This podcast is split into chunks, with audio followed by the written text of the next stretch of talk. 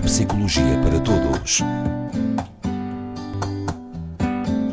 Na Antena 1 Açores, com o Dr. João Ribeira.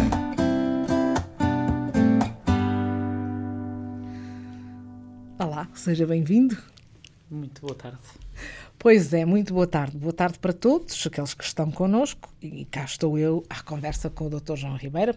Gosto muito destas conversas. Igualmente, igualmente. E vamos também hum, ficando com algumas ideias que nos vão surgindo por aqui e por ali, coisas que, que podemos eh, trazer a este espaço. Eh, uma, um assunto que ultimamente eu tenho ouvido e tenho visto e tenho lido é muita publicidade sobre a utilização da cannabis em medicamentos, em tratamentos. Sim. Hum, será que não existem efeitos cognitivos sobre o consumo?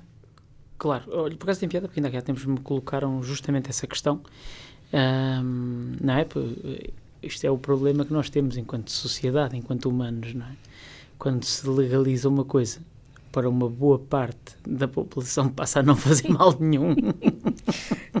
e então, Quando é proibida faz efeito, É. depois não. Quando é proibido, há sempre uma parte das pessoas que entende que as coisas são proibidas porque produzem determinado efeito que em si mesmo pode ser nefasto.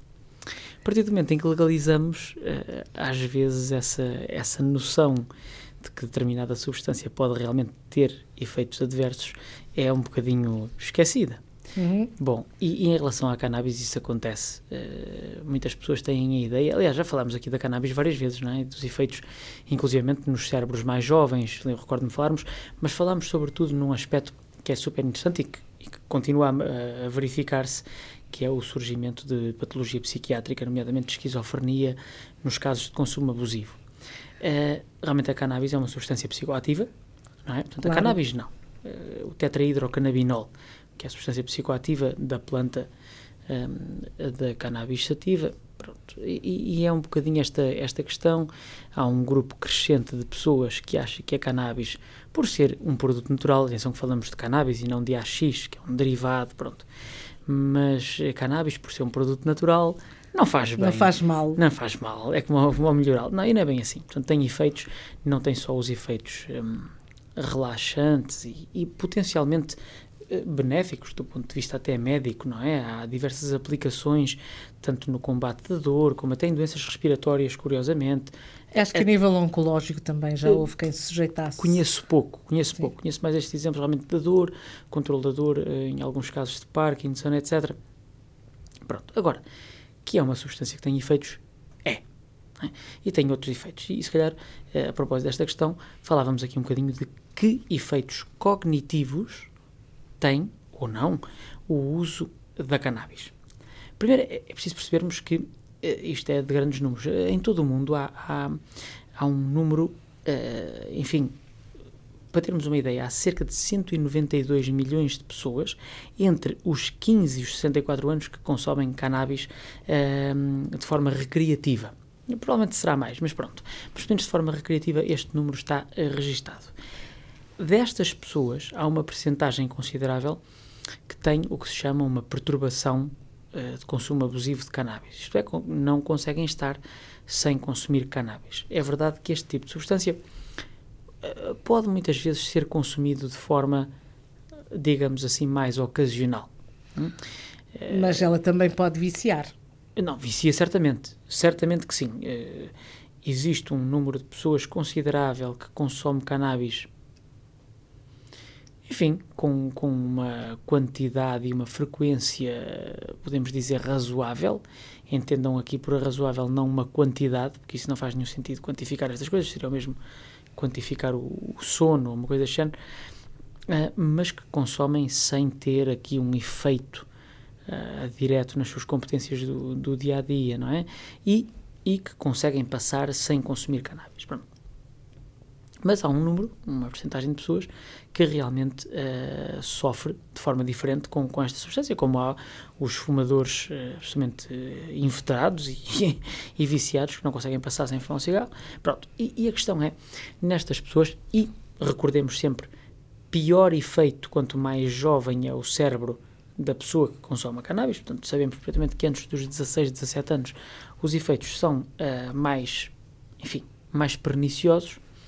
Mas então, que funções são ou não afetadas cognitivamente? Isto é importante porque, sobretudo a malta jovem, as pessoas adultas e mais adultas também devem ter cuidado, porque uma das funções que desde logo fica afetada com o consumo mais abusivo de cannabis é a memória. Okay? Em, qualquer, em qualquer idade, em qualquer. Em qualquer, em qualquer estratégia. Ou seja, o consumo abusivo de cannabis afeta. Porquê? Já agora para percebermos aqui de uma forma mais global. Como nós já sabemos, a, a cannabis e outras substâncias psicoativas, aquilo que nós habitualmente chamamos as drogas, sobretudo recreativas, afetam muito os sistemas uh, serotoninérgicos e dopaminérgicos do cérebro e uh, o que se chama um, o sistema límbico, certo? Por causa da percepção do prazer, do processamento destes estímulos, etc. Bem, acontece que a dopamina, por exemplo, está muito implicada em processos de aprendizagem e de memória. Tal como o GABA, que já aqui falamos várias vezes, que é o, o, o, o ácido uh, gama-aminobutírico.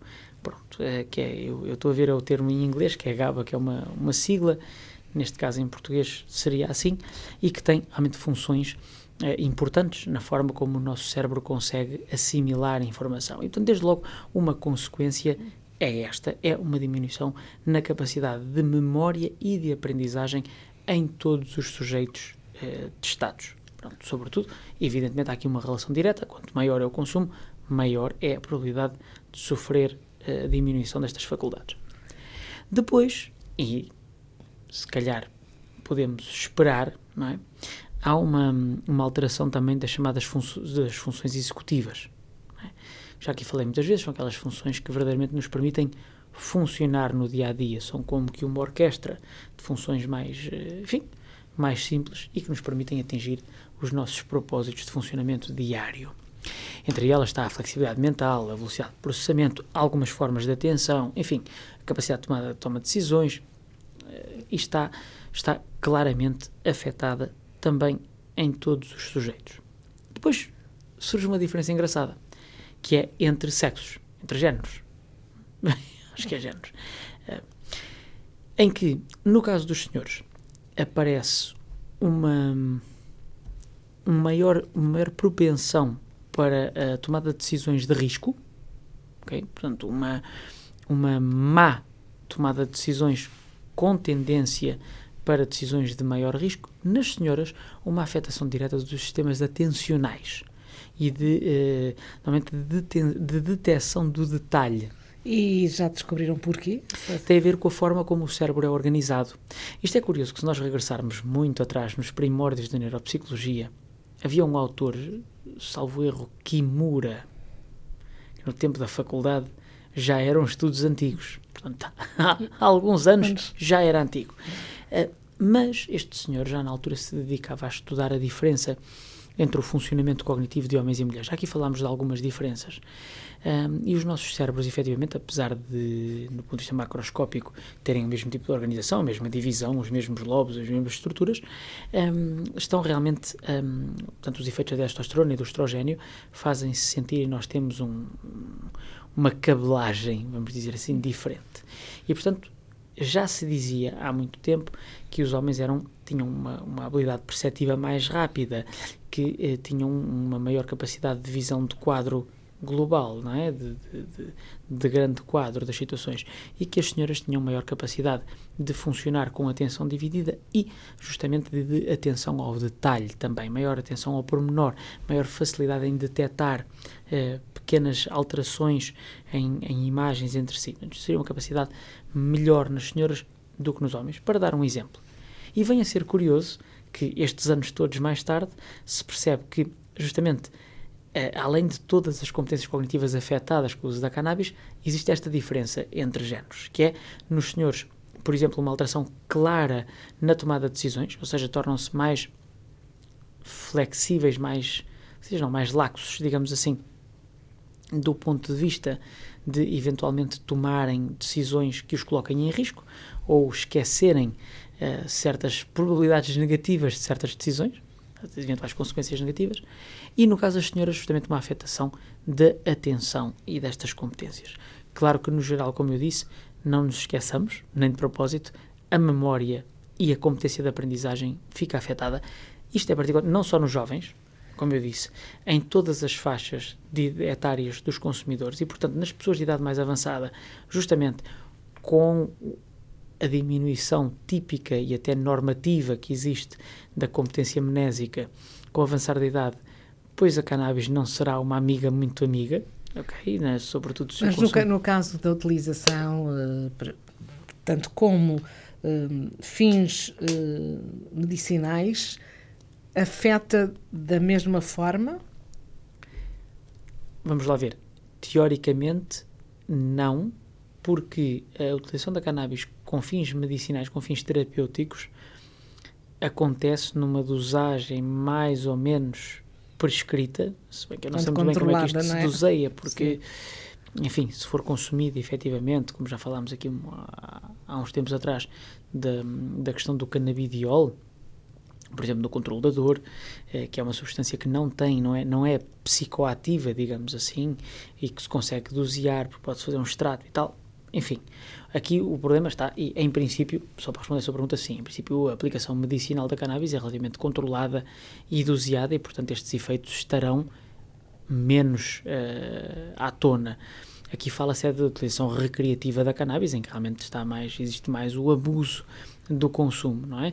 Mas isto é como tudo, repare, uh, todas as drogas, todas as substâncias, uh, particularmente a medicação eh, de alguma forma psicoativa, medicação para a depressão, eh, sei lá, medicação que se dá para controle de impulsos, eh, qualquer tipo Toda de medicação. Ela é, tem claro, sequelas, tem não é? sequelas, não é? Portanto, muito se fala, por exemplo, de alterações da memória inerentes a alguns antidepressivos e ansiolíticos, portanto, tudo depende da dosagem do organismo de cada um. Em relação à cannabis, nunca é demais estar atentos. E, sobretudo, na questão do uso recreativo, Tentemos, Haja de alguma forma, é? moderar, moderar a dose, porque realmente os efeitos cognitivos são conhecidos, estabelecidos. Está bem? Portanto, existem efetivamente não só aquelas questões de que eu falava às vezes, das esquizofrenias, alterações psiquiátricas, há realmente alterações cognitivas inerentes ao uso abusivo de uh, cannabis. cannabis. Até para a semana.